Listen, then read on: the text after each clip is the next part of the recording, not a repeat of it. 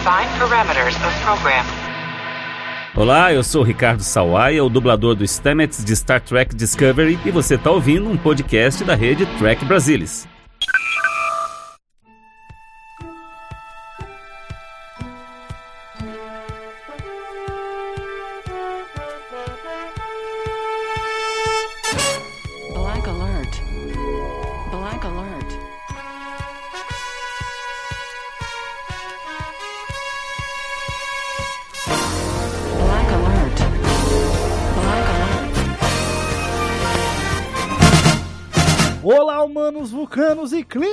Klingons de todo o Brasil! Está começando mais um Black Alert, o seu podcast de Jornada nas Estrelas. Aqui quem fala é Gustavo Gobi e comigo hoje um convidado especialíssimo, editor-chefe do Trek Brasilis, Salvador Nogueira. E aí, Salvador, tudo bem? Opa, tudo bem, Gustavo? Um prazer mais uma vez estar aqui nesse nobre espaço para bater um papo sobre Jornada nas Estrelas. Muito bom. Salvador que já, já tem a chave da casa, né? O Wi-Fi já conecta aqui automaticamente. Quando ele vem no Black Alert, já teve algumas aparições aqui, então bem-vindo de volta. Hoje vamos falar sobre. Eu soube aí que é a sua HQ favorita, Salvador, é isso mesmo? É sim, é minha HQ favorita de Star Trek.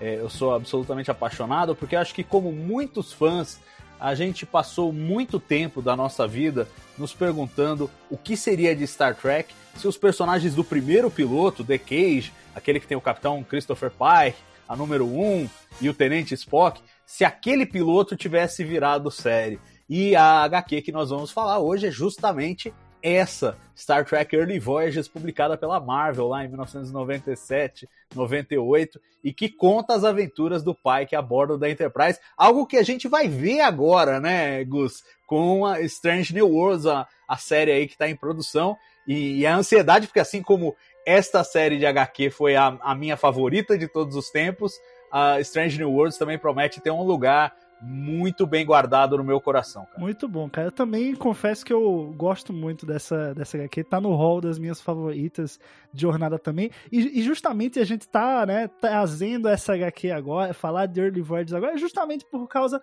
do hype para Strange New Worlds. A gente sabe que ainda falta um pouquinho, ainda falta aí coisa de um ano, mas eu acho que desde que a série foi anunciada, né, foi confirmada, ou até desde que o Pike e o Spock apareceram na Discovery, ficou aquele sentimento tipo, hum, olha o Early Voyages vindo aí, né? Olha os elementos aí da, da HQ reaparecendo, quem sabe, né? Vamos ver e aí confirmaram a série, e aí agora a gente entra num hype. Eu acho que Early Voyages, para quem nunca teve contato, depois que eu vi é, esse Black Alert aqui, vai dar uma vontadezinha, porque é, esse hype precisa ser saciado. Esse um ano de espera é muito longo, né? Então acho que a HQ é um bom elemento aí para suprir essa necessidade.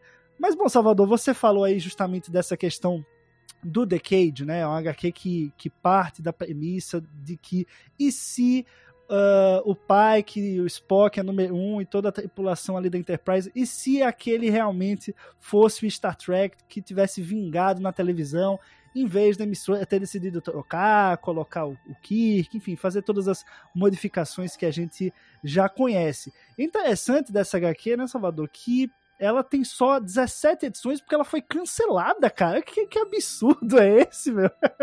Pois é, pois é. Parece que a cena de Star Trek de vez em quando é ser cancelada, né? E, e teve essa, essa sequência é, que, assim, foi o auge dos quadrinhos de Star Trek e, ao mesmo tempo, um rápido ocaso. Só para relembrar a galera, em 1996, é, a, a a Paramount tinha distribuído Star Trek entre duas editoras. Então a Malibu estava fazendo é, Deep Space Nine e a DC tinha as licenças principais, estava fazendo série clássica nova geração. Eles decidiram puxar tudo e jogar tudo para Marvel, concentrar tudo na Marvel e aí ter realmente um universo é, em expansão nos quadrinhos de Star Trek pela Marvel, fizeram um selo é, Paramount Comics e começaram a lançar por lá. Isso é, final de 96, começo de 97. E o que aconteceu foi o seguinte: é, a fase foi muito prolífica, eles criaram vários títulos novos, Early Voyages era um deles, mas tinha também Starfleet Academy, é, outra, outra série que muita gente há muito tempo espera que um dia apareça na televisão, apareceu nos quadrinhos e tinha o Nog como um dos personagens ali, uma derivada de Deep Space Nine. E, e, e aí tinha os quadrinhos de Deep Space Nine, de Voyager, que passaram a se centralizar ali, e tinha uma, uma publicação chamada Star Trek Unlimited, que tinha, trazia histórias da série clássica e da nova geração. Então, assim, eles basicamente pegaram o pacote de tudo que existia naquela época. Lembrando, 1996, 97 ainda não tinha Enterprise, tudo que tinha era isso, e eles estavam explorando todos os cantos da franquia. Mas aí o que aconteceu foi que não muito tempo depois a Marvel pediu concordata. A Marvel quebrou. E no que a Marvel quebrou, os, os, quadrinhos foram sendo cancelados um a um, esses quadrinhos da Paramount. E aí morreu Early Voyages de uma forma frustrante, no número 17 e no meio de um cliffhanger. A história termina com um cliffhanger e a gente não sabe como termina. Isso é uma angústia terrível. Mas essa foi a história. É, foi uma época, para mim, pessoalmente, é a melhor época de quadrinhos de Star Trek que já teve, pela variedade dos títulos, pela qualidade das histórias, por abarcar aí todo o universo, mas teve vida curta e Early Voyages foi cancelado depois de 17 é, números. Pois é, cara. E eu até queria aproveitar para te perguntar, justamente você falou de todo esse universo de Star Trek nos quadrinhos na época. E quando você fala na época, né, é só para dar um contexto histórico, a primeira edição de Early Voyages saiu um mês depois de eu nascer. Então, assim, eu não, não consigo ter esse contexto, né? Ainda bem que você explicou. Mas como é que foi o seu primeiro contato daí com o Early Void? Você acompanhava online? Chegou no Brasil de alguma forma? Como é que foi isso? Cara, eu, eu vou te contar. A primeira, a primeira edição de Early Voyages que eu vi foi a número 2. E eu vi numa revistaria aqui em São Paulo. É, eu era moleque, né? E, e, e, enfim, não tanto quanto você, que tinha um mês de vida. tinha alguns anos a mais, bons anos a mais, mas é, só fazer a conta aqui, tinha 17, 18. E, e, e aí bati com essa revista, o número 2. Falei, caramba, olha isso! E aí eu fiquei absolutamente vidrado no negócio, vidrado. E aí eu fui atrás de adquirir os números anteriores e, e no, na própria revista tinha uma indicação para assinar. Ah, assine e tal. E era uma fase já que você conseguia fazer algumas coisas pela internet. E eu assinei a, a, a, revista e era um drama, porque os números chegavam tipo três meses depois aqui no Brasil, quando chegava, aí pulava, o correio não entregava um. Era uma desgraça. Mas a, a minha paixão era tão grande que eu falei, eu preciso assinar essa, essa revista. E eu de fato assinei. Os números que não chegaram, eu acabei indo buscar é, comprando depois, e tem a coleção completa. E o mais frustrante foi chegar no número 17, ler do cancelamento, e aí a Marvel manda uma carta falando: olha. Essa aqui acabou, você não quer uns Homem-Aranha aí para completar a assinatura? Porra, não quero Homem-Aranha. Eu queria essa aqui, essa aqui acabou, acabou. E aí nem me lembro como é que foi o, o fim da assinatura lá, mas é, foi frustrante justamente porque era uma assinatura que ainda não tinha ainda não tinha cumprido o período de 12 meses ali e, e, mesmo assim eu tive que lidar com o fato de que foi cancelada. Mas então, quando eu digo assim, eu sou apaixonado, eu sou apaixonado da época em que ela estava sendo publicada, não é? Não foi uma coisa a posteriori. E eu guardo uma lembrança muito carinhosa de ver na banca de jornal. É, não era uma, bem uma banca de jornal, era uma revistaria que ficava num, num shopping center aqui em São Paulo. E tinha algumas revistas importadas e tinha essa o número 2 de Early Voyages eu fiquei maluco. Muito bom. Realmente foi uma época muito boa, tanto é que é a época que eu nasci, né? Então. Mas enfim, vamos entrar agora é, na HQ Salvador. Essa HQ que foi escrita pelo Dan Abnett e pelo Ian Eddington, né? E que, claro, que foi. É, teve modificações, mas eram eles que comandavam ali o, o enredo da série. E a gente tem logo no, nas duas primeiras é, edições, né, em Flash of My Flash e The Fires of Files, tem uma introdução né, do, do Pike no sentido de flashbacks de quando ele comandou, quando ele começou a comandar né, a Enterprise e o Spock sendo recrutado, que é uma versão um pouco diferente do que a gente vê em short tracks, né? Porque em short tracks a gente chegou a ver um pouco disso também. É até legal fazer esse paralelo, né? Não, aliás, uma coisa que me impressiona é, revendo é, e, e, dando uma olhada nos Early Voyages para fazer esse podcast e pensando já com a cabeça em Strange New Worlds, é, é quanta coisa de Early Voyages, é, de um jeito ou de outro, parece que está pautando a trajetória de Strange New Worlds. Essa é uma delas. Mostrar a chegada do Spock à Enterprise parece que é um ponto que todo mundo que vai abordar essa era precisa tocar nesse ponto. Quando é que o Spock chega à Enterprise e como? A, a versão é diferente, é, evidentemente, né? Em Early Voyages fizeram de um jeito, aí é, no, nos short tracks fizeram de outro, já em preparação para Strange New Worlds. Mas o que eu acho interessante é o seguinte: primeiro, esse ponto. Segundo, é, a forma como foi feito em Early Voyages, sem tentar começar a história do começo, né? Sem, ah, tipo, ah, vamos começar na primeira missão do Pike na Enterprise. Não, não, não. A gente joga ele no meio da missão, mas por meio de flashbacks, ele é capturado por um alienígena aí e, e passa a viver vários flashbacks da vida dele. A gente faz essa recapitulação e aprende sobre os personagens no meio da missão. E eu acho, eu acho que isso foi é, bem inspirado. E se bobear, é algo que a gente vai ver agora também em Strange New Worlds. Eu não estou esperando uma história de origem, digamos, em Strange New Worlds, mas a gente no meio da, no meio da ação lá com a, com a Enterprise. E foi assim que eles abriram Early Voyages também. Eu gosto muito dessa, dessa, desses dois é, números iniciais, porque eles fazem essa introdução bacana do Pike, mostram a história do Pike, e ao mesmo tempo, no, no segundo número, introduzem um, digamos, um arquirrival, um, arqui, um arqui-inimigo do Pike, que é o, o Klingon Kaj, que, claro, como todo mundo nessa época, tem testa lisa. A gente viu na série clássica. Pois é, exatamente. Eu ia passar justamente por isso agora, esse Nemesis do Pike, né, que é o Kaj, que aparece, se eu não me engano, um total de quatro ou cinco edições das 17, então tem uma, uma aparição recorrente.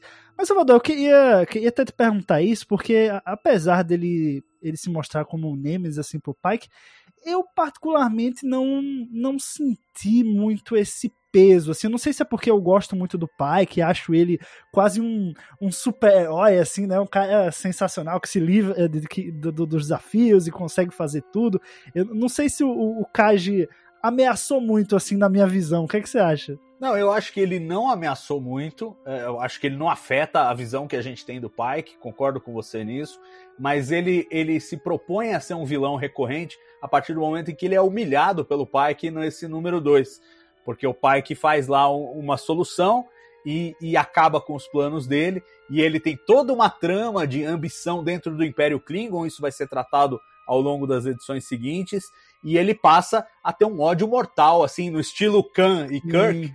que o, o, o, o Kaj quer se vingar do Pike, né, a todo custo. E, é, e eu acho que é isso que propele ele ao, ao nível de um arco inimigo, não por ser um rival à altura, embora haja coisas no, no, quadrinho que comecem a escalar aí a, a, situação, e se a gente não tivesse o cancelamento, provavelmente a gente veria algo é, mais nesse sentido. É, mas assim, apresenta ele como, ó, esse é o cara que vai te caçar pela galáxia inteira.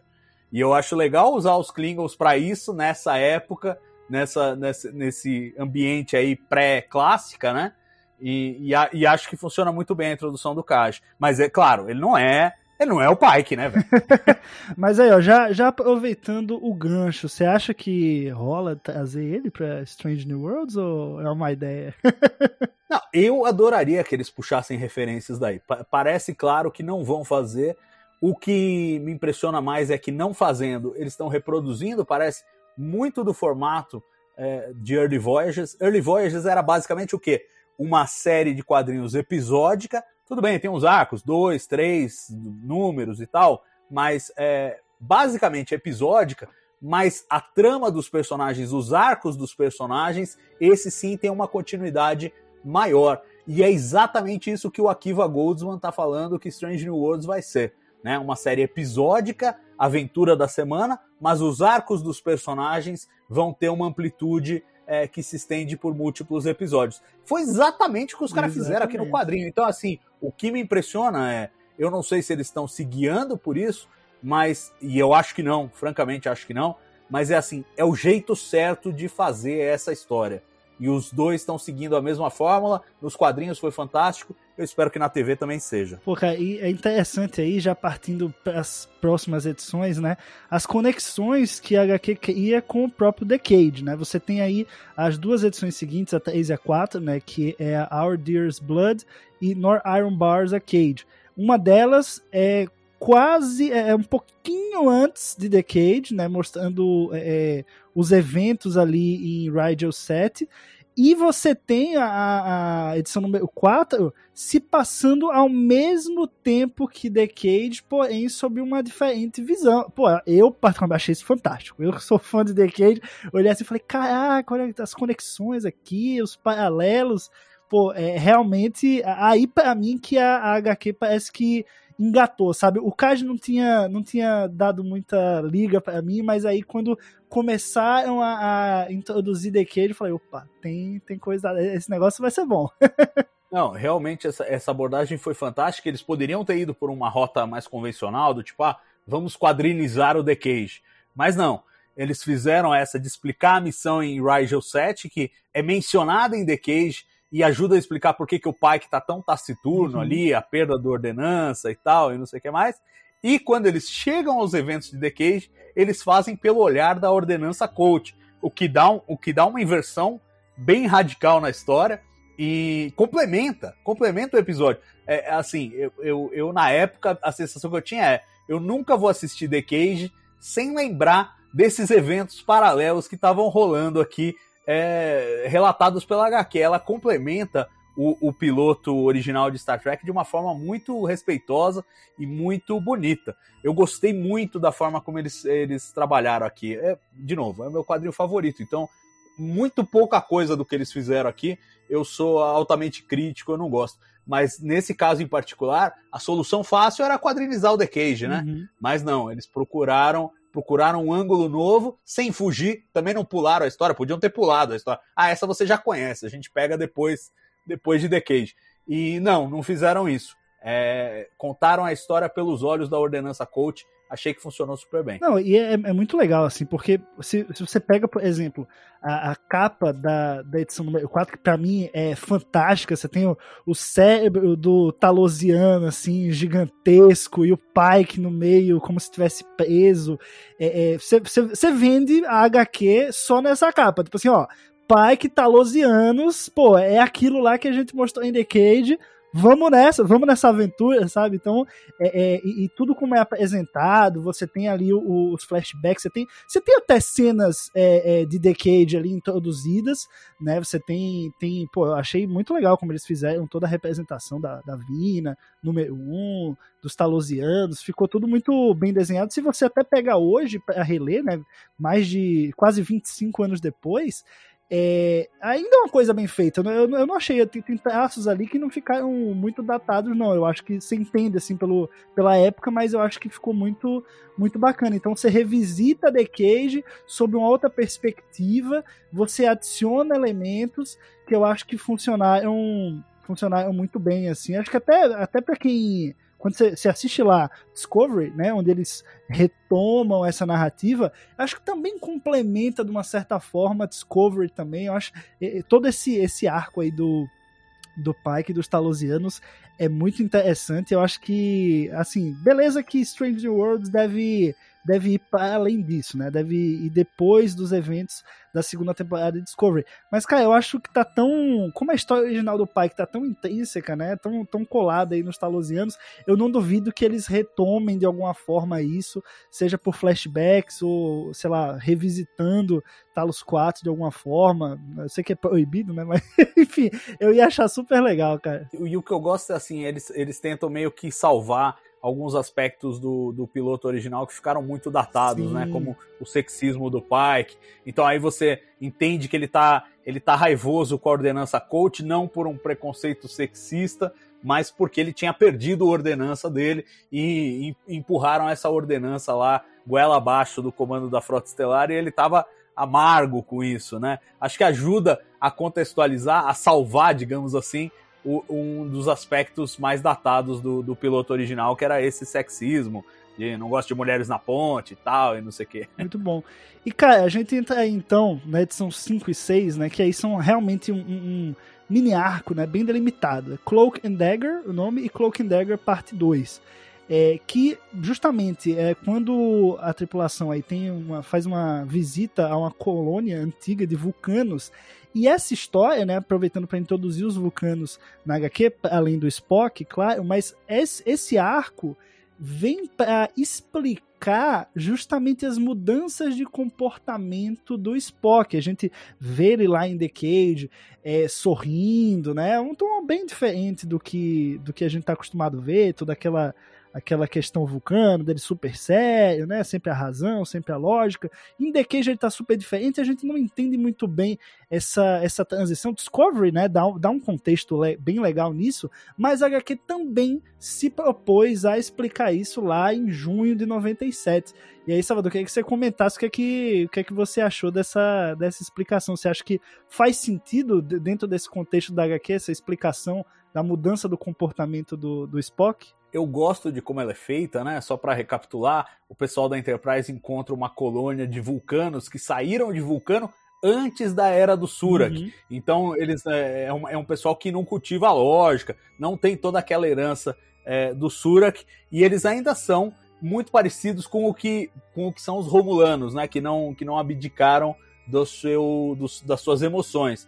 E, e a trama toda leva o Spock a concluir que aquele modo de vida realmente não funciona para o povo dele, e, e aí ele passa a abraçar totalmente a lógica e, e, deixa o seu lado humano, começa a repudiar o seu lado humano. Eu gosto de como ela é feita no, no, nos quadrinhos, acho que é bem executada. Eu gosto, de novo, apesar desse, desse formatinho 1-2, né? Uhum. É, que, que não, talvez não seja tão típico de quadrinhos, mas é muito típico é, de Star Trek. Eu acho que Sim. mostra mais uma vez eles tentando fazer o formato do que as séries faziam naquela época. Né? Então, um episódio especial é um episódio duplo. É muito difícil você fazer mais que um episódio duplo. Deep Space Nine arriscou com isso é, na, na, na, sua fase final, mas aqui, de novo, nós estamos falando 97, a gente ainda não estava é, flertando tanto com, com essa coisa de múltiplos episódios. É, Early Voyages vai brincar com um pouquinho mais é, de partes mais adiante, mas não muito mais. Então, esse duas partes, e eu acho que ele resolve muito bem essa questão, e de novo, é, mostra como o pessoal que trabalha, inspirado por The Cage, para criar uma série, é, tá, tá na mesma sintonia. Aqui eles sentiram a necessidade de explicar o Spock de The Cage para o Spock da série clássica. E em Discovery, quando abraçaram o Spock e o Pike na segunda temporada, também sentiram a mesma necessidade precisamos levar o Spock de lá para o Spock de cá. E, e eu acho assim, é, é, legal que eles tenham os mesmos diagnósticos de, de, de prequel aí, nesse caso, de, de trazer de volta as aventuras da Enterprise com o Pike. E mais uma vez mostra como o Early Voyages foi presciente naquilo que ia ser feito depois em televisão. Pois é, eu, essa, essa explicação do Spock eu achei muito legal, principalmente nas páginas finais, assim, da, da edição 6, que você tem, até visualmente você tem um Spock um pouco mais sombrio, né, você, você tinha ele sempre ali com, com o uniforme da frota, uma, aquela jaquetinha, né, que eles, eles usavam, é, mas aí quando você chega no final da HQ, o Spock já tá com todo um manto, um capuz. É, lembra até um pouco é, é, Jornada 1, né, o, o, filme. E ele fala justamente que ele precisa é, se purificar, passar por um ritual de purificação para expurgar as últimas emoções humanas que ele tem. Ele fala até que a paixão mata. Ele tá falando com o pai, que ele fala: a paixão mata, capitão. A lógica não. E ele entra. É, é, é, uma vibe meio, meio dark, assim. Você vê até, até as, os tons utilizados. Você vai por todo meio dark. Você parece que o, o vai ver é o Spock do, do espelho daqui a pouco. e conecta é, com o primeiro filme, né? Que ele sai lá do, do, do ritual colinar, que é esse justamente para expurgar todo e qualquer resto de emoção. Algo que ele faz após a série clássica. Que afinal também viver naquele, com aquele bando de humanos sem ter nenhuma emoção não deve ser fácil. Pois é, eu fico imaginando isso. Mas ó, partindo para a próxima edição, aí a gente tem é, chamada The Flat Gold Forever, e aí a gente tem justamente a segunda aparição do Kaj, né? O Kaj retorna, é, é, também nessa, nessa questão, nessa dobradinha, né? Edição 7 e 8, né? Tanto essa The Flat Gold Forever quanto a Immortal Woods, elas fazem essa dobradinha, é, é uma história dupla também que tem uma nova um novo desafio do Kaj e também tem algumas questões, eu achei até isso legal, falando do Dr. Boyce, né, o comportamento dele é, nas últimas edições. É, o que, que você achou aí dessas, dessas edições? É uma coisa que eles estavam plantando é, desde, o, desde o começo.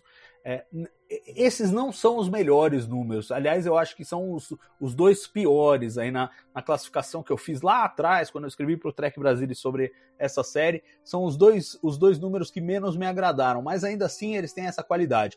O The Flat Gold Forever traz, traz o Kaji de volta como um vilão recorrente, era algo que já era esperado desde o número 2 e ele volta. E, e assim, é, só, é basicamente uma história de fuga ali, então não tem muita sofisticação. Também vale ressaltar que a partir desse momento, já talvez numa, num sintoma de que a Marvel estava mal das pernas, as edições passam de 40 páginas para 32 páginas, então eles têm menos páginas para contar a história isso naturalmente acaba simplificando, acaba perdendo um pouco é, do poder narrativo. E essa é uma história de fuga muito simples do Kaj, tem alguns lances legais da número 1. E o número 8, Immortal Wounds, traz essa história do, do Dr. Boyce que já estava sendo plantada desde antes. Tinha uns quadrinhos lá no começo, meio soltos nas primeiras edições, em que ele parecia estar tá duelando consigo mesmo, é como se estivesse possuído por alguma energia. E aqui em Mortal Wounds a gente vai ver isso. É uma abordagem do, do Pike, de novo refletindo um pouco do que era Star Trek nos anos 90, né? Essa ideia de fazer um, um elenco em que cada episódio tem um foco em um tripulante. Nesse caso, o número 8 tem um foco claro no Dr. Boyce e ele vai lidar com essa, com essa. Ele é acusado de, de assassinato e ele mesmo diz: não, eu sou culpado e tal, e a tripulação tem que trabalhar para inocentá-lo. O formato é meio, é meio clichê, mas, mas ainda assim é uma história interessante porque justamente busca explorar um personagem sobre o qual a gente não sabe virtualmente nada, né? É, do ponto de vista canônico. A gente conhecia ali o, o Pike, o Spock, a número um é o trio que tem foco, né? E o Dr. Boyce sempre pareceu uma presença interessante na Enterprise, mas a gente não sabia nada, então acho que é, dá esse, dá esse, digamos, esse protagonismo nessa edição. Acho que é uma atitude saudável que a gente veria mais adiante com outros com outros personagens secundários. Muito bom, cara. Na história seguinte, é, tem aí uma, uma espécie de. É, é quase que um one shot, assim, né? Uma história focada em um dos personagens ali da, da Enterprise, até o nome da história é One of a Kind, que é o Nano, que é um. É liiano, a gente fala em português? Eu sei que em inglês o planeta é, é Líria. É liiano mesmo não? Nunca foi traduzido, então a gente não tem uma tradução Acabamos oficial. de cunhar, então, acho... aqui no Black Alert. É, se não é, agora é um, um, um liiano. Ficou sendo. Mas o planeta, a civilização dele, o planeta li, né, é uma história focada nele, ele que é, é, é, um dos tripulantes da Enterprise. Eu sempre achei ele legal, assim, mais pelo visual, não, não por ter, pelo, pela forma como ele se apresenta, uma coisa bem. É, ele é um alienígena bem alienígena mesmo, com cara de alienígena.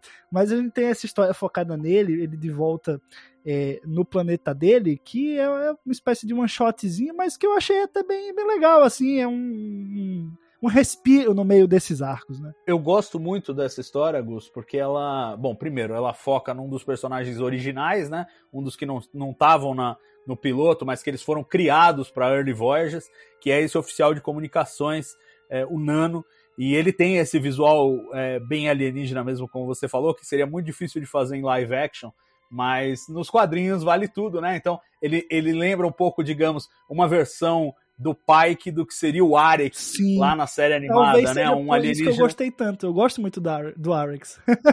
é, eu também, eu também. E eu acho assim, é... e, a, e a trama que eles construíram e a cultura do, do planeta dele, do planeta Líria, foi muito legal, muito bem abordado em um, em um episódio. E é aquele episódio assim, já também clichê de Star Trek, que é ah, ele vai ter que deixar a Enterprise porque o planeta dele precisa dele, porque aí a razão tanto faz, né? Mas no final das contas a gente sabe que, pô, os caras não vão jogar fora o personagem. Ele vai, vai ficar na Enterprise no final. E eles acham uma solução muito orgânica para manter o Nano na Enterprise, que é tipo, ah, não, toda a crise lá do, do planeta Líria, que é um planeta é, de uma, uma galera telepática, eles têm meio que uma, uma comunidade telepática ali, cada um cumpre a sua função, e a, e a coisa estava travando justamente porque estava é, é, sendo cultivado um medo meio inconsciente ali do desconhecido.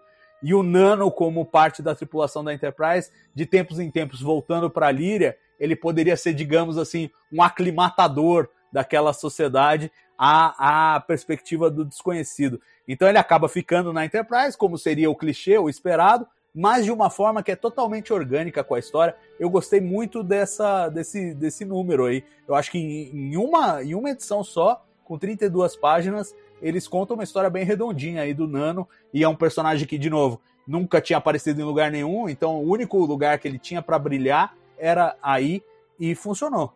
Pois é, pô, eu fico realmente como eu curti o personagem e agora a tecnologia permite, eu fico aí na expectativa de dele fazer uma pelo menos uma apariçãozinha em Strange New Worlds, não sei, não precisa ser na ponte ali, mas algum episódiozinho que o pai que tem que resolver alguma coisa e ele tá lá resolvendo, né, um easter eggzinho para os fãs, eu não ia não ia reclamar não, cara. Mas prosseguindo aqui, na nossa lista de episódios, chegando ao 10 e ao 11, que também são duas partes aí do arco chamado The Fallen, né, que é o arco aí que mostra os Chakun, né, que são tropa de elite. É, ali, exato, exata, tropa- exatamente, uma tropa de elite. Cara, eu achei o visual deles assim uma coisa muito, não sei, parece é uma coisa meio Alien, o filme mesmo, né? Alien, o oitavo passageiro, uma coisa meio, não, não sei, cara. Eu fiquei, eu fiquei uma, achando pouco Star Trek. Só eu tive essa impressão, ou não? Não, eu acho que é pouco Star Trek mesmo, e, e assim, é uma das tendências que a gente vê às vezes nos quadrinhos, é, é eles derivarem muito mais para um sabor comic book do que para um sabor é, Star Trek, que do ponto de vista visual é muito ditado pelas limitações de produção, né? Então, a gente sabe que Star Trek não é tão espalhafatoso, não costuma ser tão espalhafatoso, porque está limitado pelo que se pode mostrar em tela em live action.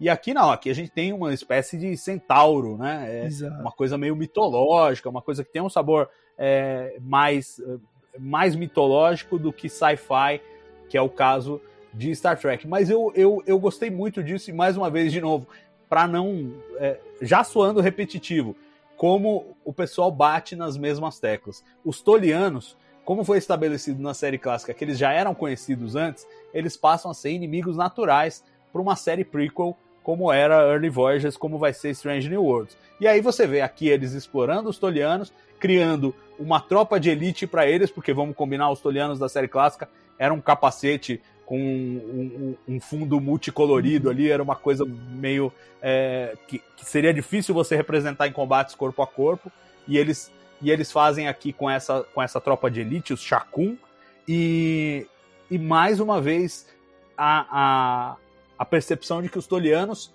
são uma parte integrante dessa época. Não custa lembrar, um dos short tracks, né, é Ask Me Not, ele, ele toda a premissa dele, no fundo, é um teste né, para cadete que está querendo trabalhar na Enterprise, mas todo o fundo dele é um ataque dos tolianos. E aqui a gente vê mais ou menos a mesma coisa, os tolianos promovendo um ataque com, com os Shakun, porque eles têm toda uma, uma lógica própria de como eles delimitam o seu próprio território, e de vez em quando tem essas, eh, essas expansões, essas, essas épocas expansionistas meio inexplicáveis, e que no final essa história explica qual é a lógica deles, e eu gostei e se conecta bem com o sabor de The Tolian Web da terceira temporada da série clássica, e o fato deles serem meio obcecados com eh, delimitação de espaço e, e fenômenos espaciais, etc. Cara, e também esse, esse arco, ele perpassa um pouco também do. dá um background do Pike, porque a gente tem a aparição do pai dele também nesse arco, né? E isso é outra. De novo. Eu, eu- aí, aí, até dando alguma inside information. No episódio New Eden, ia ter um monte de background do Pike, de. é, eu tô falando de Discovery. É, ia ter a história do pai dele, Cavalo. ia ter a história da irmã dele, ia ter negócio de cavalo, ia ter um monte de coisa que no final foi cortado.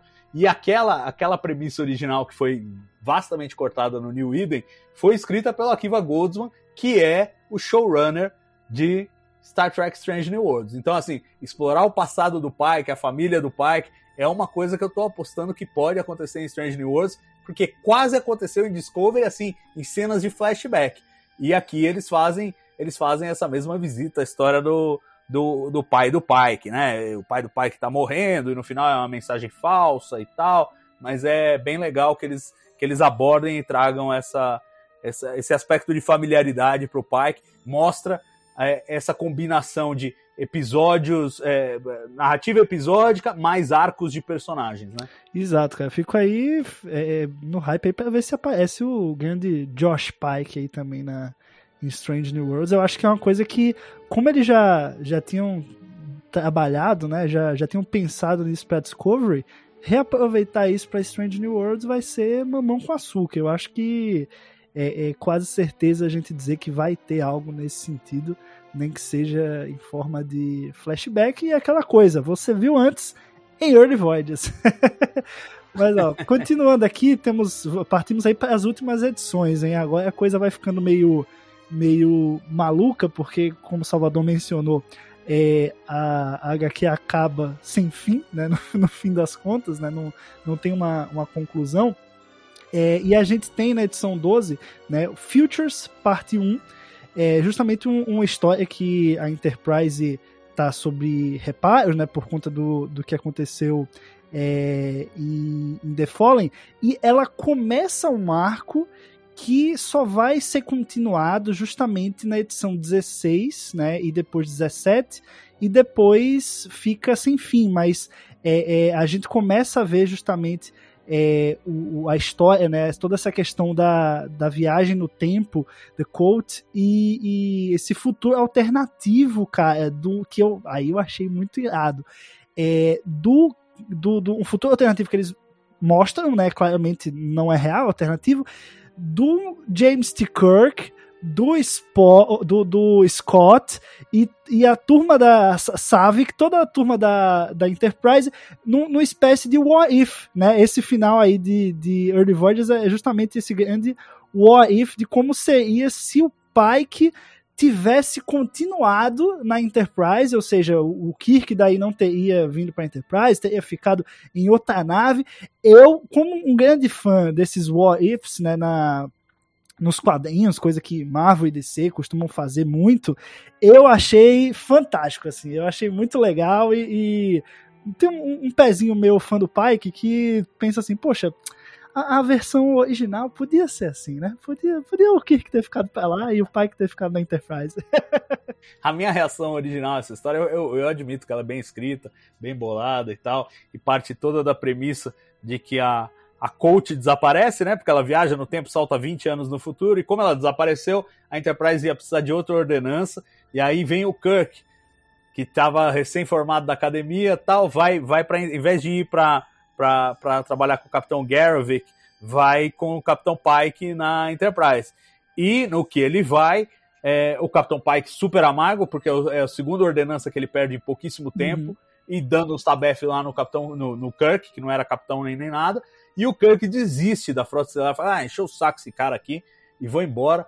E, e aí ele vira capitão de um cargueiro. E aí toda a trama se passa. O Pike acaba sendo o capitão da Enterprise, depois da Enterprise A, e o, e o Kirk saiu para ser capitão do cargueiro. E a coach encontra o Kirk e fala: Ó, oh, você tem que me mandar de volta lá para consertar tudo, porque tá tudo errado isso aqui.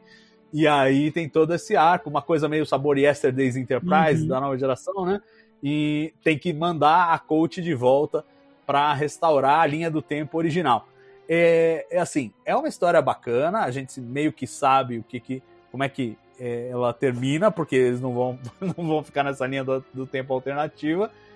Mas assim, eu na, na época eu achei que foi roubalheira. Eu achei que foi assim, tipo, os caras estão precisando manter as vendas que, que a gente pode fazer? Ah, vamos botar o Kirk na história. E, e aí criaram essa trama. Até perguntei, porque eu fiquei tão fissurado por esse quadrinho que eu fiz uma entrevista com o Dan Abnett pro UTB é, sobre, sobre Early Voyages especificamente. Perguntei se vocês fizeram isso para para vender mais? Que, qual foi a história? Falou, não, a gente só achou legal pra caramba, tal, mas não, não deve ter atrapalhado nas vendas. Ele brincou. então, é, é, por aí. Eu achei na época meio, pô, eu tô lendo aqui pra saber as aventuras do pai, que você trouxe o Kirk. Pra ler o Kirk eu leio no Star Trek Unlimited, eu leio em outros lugares. Então, assim, eu fiquei um, na época eu fiquei um pouco frustrado. Hoje eu vejo a história como uma história bem bacana Mas é roubalheira, né, Gus? Não, total, cara. Eu, eu acho total. Até porque, se você for é, na 14 edição, né, chamada Futures, a capa dela é o Pike dando um socão no Kirk, cara. É tipo, é, é explicitamente, tipo, nós queremos polemizar pra poder vender mais esse gibi aqui. É o cara dando um socão no outro e, e a porra de um, de um label gigante. Pike versus Kirk. Pô, é lógico que é pra vender mais, não tem desculpa. Ele mentiu nessa entrevista aí, desculpa, cara, mas não tem como. tem esse aspecto aí, e para mim ficou evidente. Assim, eles fizeram algo que o, a, a, galera da, da TNG não conseguiu, né? Quando eles foram fazer o Generations, a ideia original era fazer Kirk versus Picard de algum jeito. E eles não acharam uma fórmula, e aqui acharam uma fórmula para fazer um, um, um, um, Kirk versus Pike. Mas ainda assim, eu, eu achei um pouco roubalheira na época. É legal, a história é super legal, vale ser lida, mas você sabe que vai terminar com o botão reset, não tem outro jeito de terminar. E assim, é mais para vender do que para contar a história. É, pois é, eu acho assim legal todo esse arco. Você tem nessa questão do if, né? Você tem algumas modificações aí nas peças do tabuleiro. Então você tem, por exemplo, a número 1 um como comandante na Excelsior, né? nessa linha do tempo. É, você tem o retorno do, do Kaj também, que eu achei legal. Eu achei legal como eles misturaram tudo isso, né? retomaram lá o Kaj com, com o Pike, e aí introduz o, o Kirk, uma linha alternativa. Eu, eu acho que, inclusive, é, é, tem, tem, apesar da, da HQ não ter tido um fim, esse arco todo, ele também tem um, um gostinho de fim, porque ele meio que mistura várias, vários aspectos que a HQ começou de uma vez só, sabe? Como se fosse uma espécie deles estivessem planejando um fim de um grande arco. Não deu para terminar, mas você viu um, uma certa preparação. Você ficou com essa impressão também ou foi só eu? Não, cara, pra mim a impressão foi, porra, acabou no meio, velho. É, não, eu senti um gostinho. Assim, assim tudo bem. Gente... É, eles matam o Kaj, eles matam o Kaj. Eu acho que é isso que dá a é, sensação. É. Quando você chega no final, no último quadrinho, eles matam, eles matam o Kaj. Aí você fala, bom, isso meio que resolveu, né? Mas, mas tinha toda uma trama é, que ainda estava por ser resolvida. O cara termina, o, o pai que termina undercover, é, fingindo que é uma. E é interessante, porque é uma civilização lá alienígena qualquer, e tem um, uma infiltrada Klingon e um infiltrado humano, que é o, que é o Pike. E essa, e essa trama toda com o, o, o Kaji se desenrola com esse pano de fundo. Eles estão disputando lá uma, uma arma terrível chamada Thanatos, né, o Thanatos, e que estava nesse planeta de uma civilização perdida, blá blá blá blá blá blá. E, e essa é a, é a sequência final ali, o, o 15, 16, 17.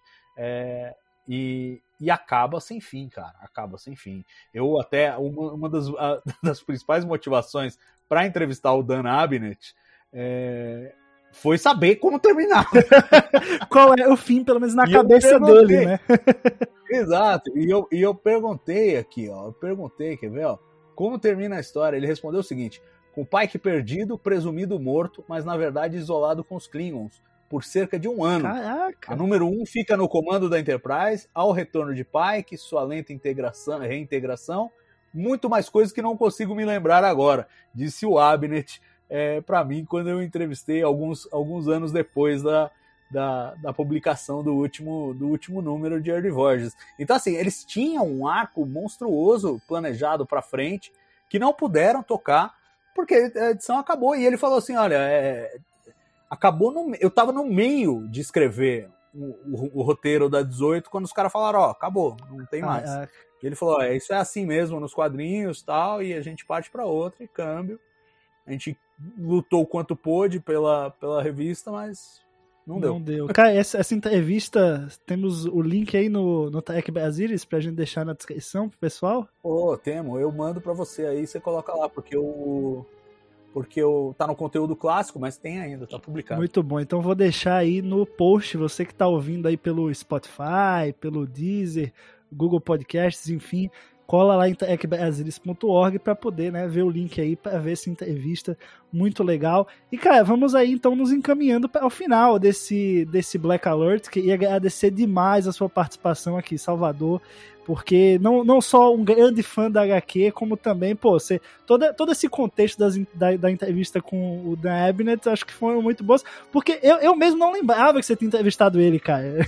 Sendo muito sincero. Eu não tô brincando, eu fiquei fissurado por esse gibi, Gustavo. Eu fiquei fissurado. Eu entrevistei também o. Tem o, o artista, um dos artistas que fez as últimas edições, o Javier Pulido, que era um espanhol e tal. É, fiz a entrevista com um artista, fiz entrevista com o autor, fiz ainda uma matéria de, de contexto de criação da, da série, fiz reviews de todos os episódios, enfim, eu era absolutamente fissurado. Não teve nenhum quadrinho de Star Trek que eu cobri com tanto afinco quanto esse Early Voyages. Muito bom, cara. Então, brigadão por ter participado desse Black Alert. Espero que você tenha curtido aí tanto quanto eu, tanto quanto quem tá ouvindo a gente. E nos vemos na próxima. E vou, vou, você vai ser requisitado. Não acho que seja. O Wi-Fi já conecta, então já é da casa, viu? É isso aí, Gus. É, foi um prazer mais uma vez estar aqui. É, como eu disse, neste nobre espaço aí da, da trecosfera. e, e, e foi, foi, um grande prazer bater um papo sobre essa que é realmente uma das, das, minhas paixões dentro de Star Trek, que é essa, esses 17 exemplares aí de Early Voyages. Um grande abraço e obrigado pelo convite. Espero o próximo. Muito bom. E quem sabe, quem sabe aí com Strange New Worlds os caras não retomem Early Voids, hein? Ah, Salvador, será que, que, que pinta essa ideia? Ah, cara, eu, eu, eu adoraria que eles pegassem alguns elementos. Eu entendo assim, Early Voids contou a história lá 2254, avançando um pouquinho. Aí depois vem a Guerra Klingon, que a gente viu em Discovery, depois vem o que a gente viu com a Enterprise em Discovery, e aí provavelmente vai vir Strange New Worlds. Eles podem, em regime de flashback, ou como referência, ou trazendo um personagem é, que já foi da tripulação e agora não é mais, como um convidado. Seria muito legal eles pescarem alguma coisa de Early Voyages. Eu, particularmente, não estou otimista, mas eu adoraria que Mas fizesse. eu falo no sentido da HQ mesmo, se eles retomarem Early Voyages com o hype de Strange New World. Ah, fazendo, fazendo novos é, quadrinhos. lançar a edição 18 aí, que a partir dela. Pô, seria inacreditável, cara. inacreditável. Eu adoraria muito que fizesse. Aí poderiam, inclusive, fazer a transição toda até chegar no, no, no Strange New Worlds, né? Seria... É. Fantástico. Não custa sonhar. Mas...